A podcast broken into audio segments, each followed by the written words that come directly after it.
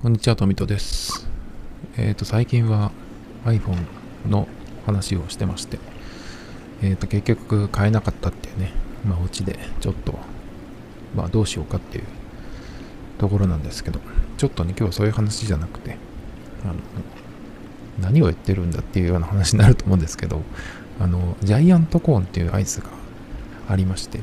グリコ、グリコですよね。グリコのジャイアントコーン。まあ、ロングセラーですよね。ま、何年から売ってんのかわかんないですけど、僕はここ数年、ジャイアントコーンがアイスの中で一番好きなんですよ。多分ね。忘れてるかもしれないけど、何かを。まあでも、ジャイアントコーンは本当に好きで、もうここ5年ぐらいは多分一番好きなアイスなんですよね。で、ジャイアントコーンっていうのが、まあ、常時3種類あるんですよ。たまにその期間限定とかっていうのもあったりするんですけど、3種類ありまして、赤と青と黄色とね、あるんですね。赤がチョコナッツ、青がクッキーチョコ、で、黄色がチョコミルクっていうことで、で、その3つのうちどれが一番好きかっていうのは、時々変わるんですよ。時々って言っても結構長いスパスパンで、そのナンバーワンのやつがいて、ある時にその他のものも、えー、来るっていうような感じなんですけど。でこれを自覚したのが 自覚したのがねいつ頃かなちょっとわかんないんだけど僕青が一番好きだったことが長く続いたんですよ。青はねクッキーチョコですね。まあほぼチョコ。青はチョコです。えっ、ー、となんて言ったらいいのかな。えっ、ー、と全身チョコなんですよ。アイスもチョコだし、それからコーンもチョコ色みたいな感じなんですよね。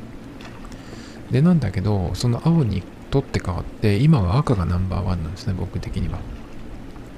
で、赤だけは決定的に有利な武器を持ってるんですよ。これいつからかな？最初からじゃないと思うんだけど、武器って言うと変ですけどね。それは何かっていうと、赤のコーンのところだけ、そのコーンの内側にクリスピーチョコがあるんですよ。これがうまくて、多分最初からじゃないと思うんだけど、いつ頃からかわかんないけど、ついたんですよ。しかし、なんでこれ赤だけなんだろうと思って、これがうますぎて、ちょっと不公平なんですよね。もしこれが青と黄色にもあったら、赤が1位っていうのがひっくり返る可能性があるんですけど。で、特にね、黄色からしたら、何なんだよっていう、赤ばっかりさ、何なんだよっていうね、感じがちょっと強いわけですよ。で、なんでかっていうと、青は、まあ特徴がはっきりしてて、そのアイスの部分もチョコだし、その上のとこにもチョコがあって、で、あのコーンの部分もチョコ色になってるんですよね。全身だから地黒なんですね。地黒で全身チョコ。で、味はそのダーク系ですね。どちらかというと。チョコの味がダーク系。で、アイスの中にも、こう生チョコみたいなのが入ってるんですよ。チョコの塊がね。だから赤との差別化っていうのがはっきりしてるんですよ。もう見た目的にもそうだし、味的にもそうなんですよ。それに比べて黄色の扱いは何って感じなんですよ。ちょっと思い出してください。さっき僕何て言ったか覚えてるかわかんないんですけど、赤がチョコナッツ、青がクッキーチョコ、黄色がチョコミルクです。ちょっと待てよと。チョコミルクってなんだよって感じなんですけど。黄色は名前がチョコミルク。いやいやいや、赤だってアイスが白だしね、そのチョコミルクじゃん。チョコミルクって言えるじゃん。なんで黄色だけさ、そんな感じなんだっていう。黄色だってさ、ちょっとなんか名前にしても、もうちょっとないのっていう。なんか中途半端じゃん。っていう感じがするんだよね。で、僕の記憶が確かなら、その黄色って、前はクッキークリーム？クッキークリームみたいな感じのやつだったと思うんだけど、今チョコミルクになってんだよね。なんかよくわかんなくなっちゃって。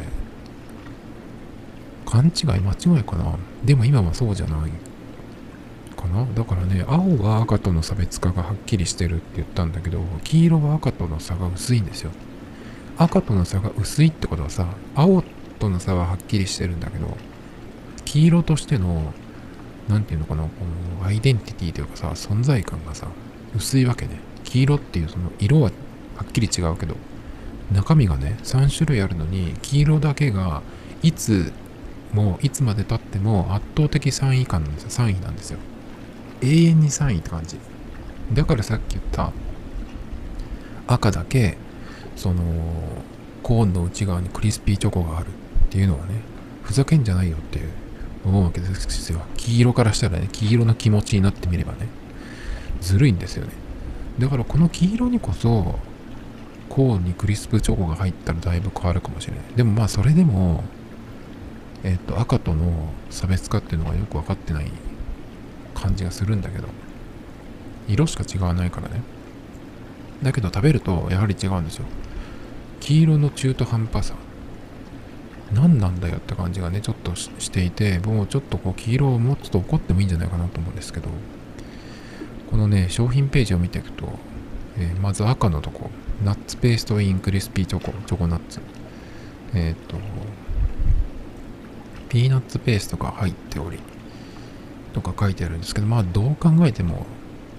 一番の特徴はそのコーンの内側のねクリスピーチョコ。これがなんか入ってから圧倒的になんかうまいんですよ赤が。で青はまあさっきから言ってるようにもう全身地黒のチョコ。っていう感じなんでまあ味もその何て言うのかな。濃いめのというかダーク系のチョコなんでもう完全にやはり赤と青はね違うわけです。さあそして黄色ですよ。黄色パリパリ食感チョコミルク。まあ確かにまあ上はね似てるんですよ。うん赤と。そしてあのパリパリの層状のチョコとミルクアイスっていうのがあるんですけどまあ確かにこうやって見てみれば違うけどそんな違わない。赤とね。なんかこれでレギュラーっていう扱いもなんかちょっとなんかなんていう感じ。それだったらさその黄色にもそのコーンの内側のクリスピーチョコを入れてくれよって黄色からしたら思うんですけどね。でもさそんななのにさ今だったら例えばこのホームページを見てると限定商品っていうのが出てて大人のアーモンドショコラカカオ70 72%チョコ過去最大量の大粒アーモンドが乗った大人のジャイアントコーンってなってんですけどそんなことするんだったら黄色になんとかしてくれよって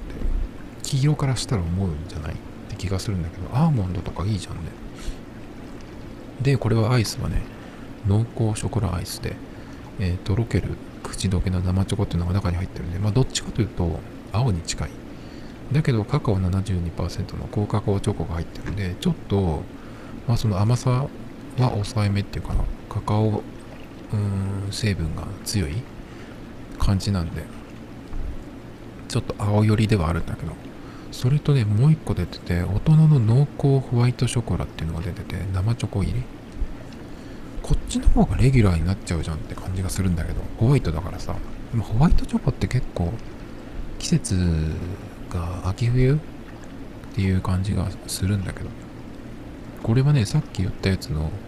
ホワイトバージョンって感じ。9月11日発売、まあ、これはこれでちょっと食べてみたいけどね。これも一層バタークランチホワイトチョコ。でホワイトの生チョコが入ってるっていう。感じでねなんかちょっとこれこうコーヒー飲みながら食べたいなとか思うんですよ。っていう感じでね。なんでその黄色の扱いは何なんだっていう感じがすごいしてて。黄色だけはねだからさっき僕が言った昔何年前かなわかんないけど昔ってこと昔じゃないですけどあのクッキークリームっていうような感じだったような気がするんだよね。だからオレオレオみたいな砕いたオレオみたいなのが入ってたような気がするんだけどなんとなく。記憶違いじゃなければね。アイスもいろいろ食べてるから。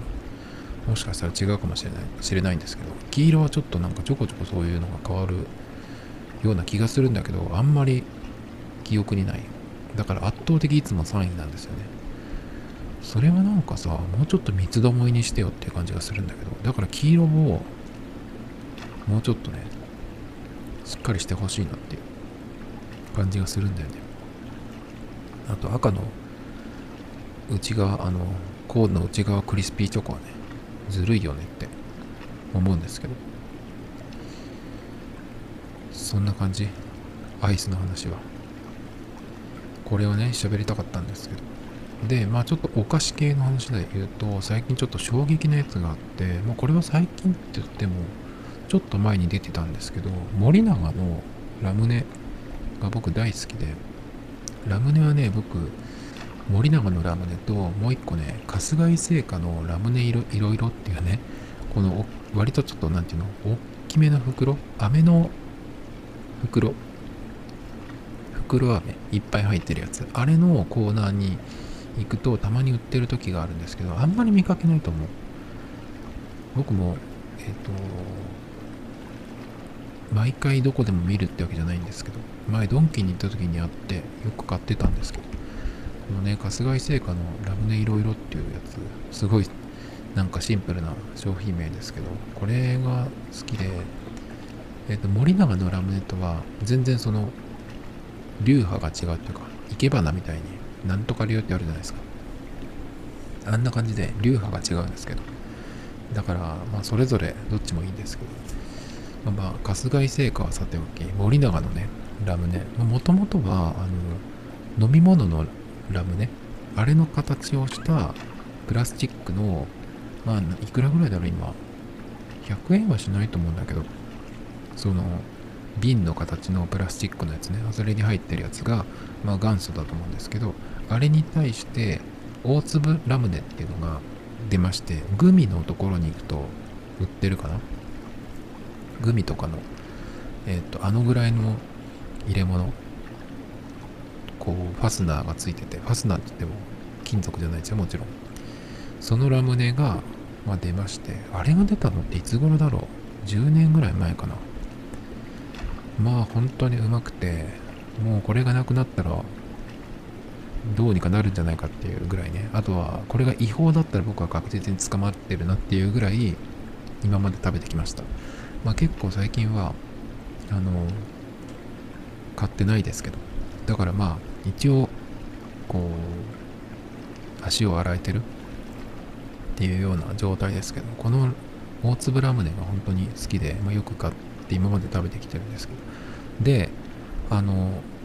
いろんな味のやつも出てきてるんですね。コーラのやつとか。あとはね変わり種でね変わり種で言うとウコンのやつとかね。ウコンのやつで食べたっけな？あとはえっ、とグレープとか。あとなんだろう。エナジードリンク味とかね。まあとにかくいろんなものが出ました。中にはそうでもないやつも結構あったりするんだけど。でもやっぱりノーマルのやつが一番うまいよねっていう風になるんですけどこれがねすごいのが出まして今大粒ラムネが好きでよく食べたって言ったじゃないですか。さらにでかいやつ。超大粒っていうのが出たんですよ。出しやがったんですよ。森永がね。なんだこれはと思って。で結局とても良かったんですけどもうなんか中毒者のためのもうこれを最後に手を出す物っていう感じなんですよ。大粒をねその一度にいくつも買うような人でもうそれじゃ物足りなくなった人が最後に手を出すやつっていうようなかなりやばい物なんですけど。満足度が高いです。で大きくなっちゃうとその形もちょっと変わるし食感というかね口に入れた感じも違ってくるのでどうかなと思ったんです。実験的な商品かなと思ったんですけどこれが本当に満足度が高くてかなりでかい商品ですね。パッケージも違います。だからさっき言った春日井製菓のラムネがあの飴のところに行くとそのぐらいの大きさのやつだって言ったんですけどそっち系のやつですね。だからいつものグミのとこじゃなくて。でえっ、ー、とねこれに似てるなっていうかまあもろこれなんですけどあの森永製菓が作ってるなんて言ったらいいんだろうこれ。インタブレット塩分プラスっていうね、ウィダーインみたいなイン、IN イン。の、まあ夏によく出るんですけど、塩分プラスってね、ちょっとこう、うん、レモン系の味で塩味もするっていう、こう、熱中症予防みたいな感じの狙いの商品なんですけど、これはこれで美味しいんですけど、これもかなり長く出てますね、ここ数年。出てると思います。もう10年近く出てるんじゃないのかな。まあ夏のシーズンに1袋ぐらい買ってたまに食べたりしますけど。で、これの、あの、ラムネ版っていう感じ。まあそのまんまかな。中のパッケージも個包装だけど、同じだと思うんです。同じ森永製菓なんで。まあ、これのラムネ版っていう、この大きさのやつを作ってきたんで、もしこの商品を知ってる人がいたら、ピンとくるかなと思うんですけど。まあこれがね、衝撃的でした。うまくて。いつものラムネの、大粒ラムネの本当になんか4倍分くらいになって1粒みたいな。だからちょっとしつこくなるかなと思って思ってたんですよ。あの、大粒ラムネも1袋をもう一気に食べるぐらいの勢いでバクバク食べてると、ちょっと喉のところがなんかくどい感じになるんで、まあさすがに1回では食べないんですけど。だからちょっとそういう風になるかなとか思ってたんですけど、まあ次々開けてバクバク食べてたんですけど、いや、本当にこれやばいですね。ラムネ中毒者は、本当にこっちに移行するんじゃないかなっていうぐらいです。なんかもうドラッグみたいな言い方になってますけど、もし本当これが違法だったら、とんでもないものですよ、これは。こんなでかいのを出してね。もうアタッシュケースの中にいっぱい詰めて輸出するぐらい、もう勢いです。あの、この間なんかドラッグの映画を見ましたけど、そういう感じですよ。個人的にはね。で、それ系の中毒系で言うと、ハッピーターンもそうでしたけど、いつだっけかな、まあもう普通ですけど、ハッピーパウダー120%だっけ最初に出たの。普通のハッピーターンに対してハッピーパウダーが120%ってやつがね、まあ今どこでも売ってますね。コンビニでもそうだし、スーパーとか、ドラッグストアとかでも売ってると思うんですけど、味がちょっと濃いやつですね。で、その後に200%だっけかな？それか250%かわかんないけど、さらにね、その、濃すぎるやつが出たんですよ。で、200だったか250だったかは、僕にはちょっとそこまではなくてもいいかなって思ったんですよ。ちょうどいいのは120%ぐらいかなとかっていう風になって、まあ結局でもそれをノーマルも食べてみたいなみたいになっていくんで、結局ループしていくんですね。ノーマルだと、やっぱりちょっと僕には、美味しいけどやっぱり、ちょっと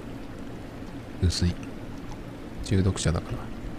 て思って、まあ120%ぐらいのやつをたまに食べるのがいいかなっていうのが落ち着くんだけど、やっぱ200分超えてるやつもたまに行って、いや、これはちょっと、ここまではやりすぎだなとか思って、またちょっとこうね、120とかに戻っていくって感じだったんですけど、なんかこういうノーマルのが一番ちょうどいいっていう分かる商品っていいなとか面白いなっていうか思うんですけど、さっきのラムネも、ラムネのもそうだし、最近で言うとあの、キノコの山、あれのチョコを外して、あの、軸のところだけっていうのが出てましたけどね、あれなんかもう完全に、その、それはそれで面白いけど、やっぱり普通のやつが食べたくなるよねっていう風になる感じがするんで、面白い商品だなと思いますけど。だからある意味、開発段階でボツになったものとも言えるけど、ボツじゃなくて違うコンセプトでこんなのも出すっていうのもね、ちょっと面白いなと思うんですけど。で、ハッピーターンで言うと、ちょっとこれ忘れちゃいけないんだけど、ハッピーパウダーを後から入れて、追いパウダーみたいなのがついてたやつがあった気がするんですよ。じゃがりこみたいなパッケージ。あの、なんて言ったらいいの？ああいう、何系、円錐系っていうのは、まあ、普通のカップですよね、小さい。じゃがりこみたいなパッケージに、あの、もともと小さいハッピーターンが入ってるんですよ。で、ちゃんと味もついてる。だけど、あの、好きなように濃くしていいよっていう感じで、追いパウダーが入ってるんです。でそれを、その、カップの中に入れて、シェイクして食べるっていうのがあって、これが、これも本当に違法だったら本当に悪いことしてんなっていうような感じで、罪悪感たっぷりで食べてたんですけど、あれは最近見ないな。だから、もしあの時にパウダーだけいっぱい集めて売りさばく売人とかね、いたりしたらとかちょっと待ってたりしたんですけど、紛らわしいことをすんなってね、警察に怒られたりしますけど、そんなことしてたらね。あれなんか最近見ないけどね。パウダーといえばね、マックのシャカシャカ、シャカシャカポテトね。あれはでも最近僕本当に今年になってからマック行ってないですけどあんまり。シャカシャカも出るたびによく食べてましたね。あれは結構スナック菓子っぽくなるんですよ。だからそういう系統の味の方がね、合うんじゃないかなと思うんですけど、チーズとか、ガーリックなんとかみたいなやつね。いつだったか松茸風味のやつが出たんですけど、ちょうどだから今ぐらいの月見バーガーのシーズンだった気がするんですけど、それはね、微妙でしたね。あの、長谷園のお茶漬けに松茸のお吸い物が1袋入ってる気がするんですけど、最近僕もそれ食べてないかわからないですけど、よくね、あれをなんかパスタに入れてあの味味付けするといいみたいなねレシピもあったりするんですけどでもあれだとちょっと濃いような気がしますけどね。なんかと合わせたりした方がいいかなと思うんですけど。まあそれはさておきそのね松茸のお吸い物みたいな感じだったんですよ。香りは松茸なんだけどだけどポテトとは合わなかったなっていうのが僕の感想ですね。あとねあのパウダーって入れてシャカシャカするんですけどシャカシャカポテトのやつね買うとそのまあポテトも注文してるわけなんで、その混ぜるための紙袋をね、筒筒状のっていうか、あの紙袋をくれるんですね。その中にポテトをザッと開けて、で、そのシャカシャカのポテトのパウダーね、パウダーを入れて、シェイクして、えやるんですけど、あれでちょっとね、うまく混ぜるにはコツがあって、まず袋にしっかり空気を入れて、上の方にしっかり空間を作るんですね。でパウダーを23回に分けて入れる。どうしてもその深いからあの1回で綺麗に混ぜるっていうのがなかなか難しい気がするんですね。だからまあまず2回でもいいや。3回だとちょっとやりすぎかもしれないけど2回分けるとして。1回まずさーっとこうなるべくまんべんなくねこう円を描くようにパウダーを入れたらこうしっかり縦にその上の方に作った空間を作る、うん、使って縦に回転させるイメージで振る。そしたらまたパウダーを入れてもう一回やる。ってやるとまんべんなく混ぜられる気がするんですけど。でもまあ中にはねその1回で全部入れてちょっと濃いところがあるっていうのが好きな人もいるかもしれないですけどね。まあそんな何を喋ってんの？ポテトに行き着いたか忘れちゃいましたけど。でもあのえっ、ー、とシャカシャカポテト。食べてると思うんですけど味を後からつけるんだったらケンタとかケンタッキーとかモスの太めのポテトの方がうまくなりそうだなっていう気がするんですけどこの間なんかケンタッキーでちょっとそういう辛めの味付けのポテトって食べたような気がするんですけど。まあポテトはでもこれでも好みが分かれるのかな。僕は圧倒的に細いマックのポテトがぱり好きですね。太めの方が好きっていう人もいますけど、あの、ファーストフードじゃないお店、あの、安くても1200円ぐらいするような、ナイフで切らないと食べれないようなでかい専門店のハンバーガー、グルメバーガーとかって言ったりしますけど、ああいうところが太めのポテトでも全然いいかなっていう気がしますけど。なんでこの話になったんだっけ？アイスから始まって、あ、ラムネのね、大粒ね、超大粒。すごいのが来たっていう話で。まあちょっとたまげましたね。久々にお菓子で、ちょっと聞いたんだって、まあだから、ラムネのね、超大粒っていうのが来た時に、うわ、来たかと思ったんだけど、なんていうのかな。味はその散々ラムネやそれ、森永のラムネね、食べてきてるから、あのー、全然想像がつくっていうか、なんですけど。なんですけど、ちょっと想像を超えてきたっていうか、すごい良かった。すごい良かったです。まあまだそんなにこれ売ってるとこが見なくて、コンビニに行って数回見かけたっていう感じで、やっとこの間手を出してしまったんですけど。だから早く、あの、ドンキとかにね、ちょっと安めに、の値段で切来てくれれば何袋かね掴んで買おうと思いますけど Tomito Times Podcast This program was broadcasted from Spotify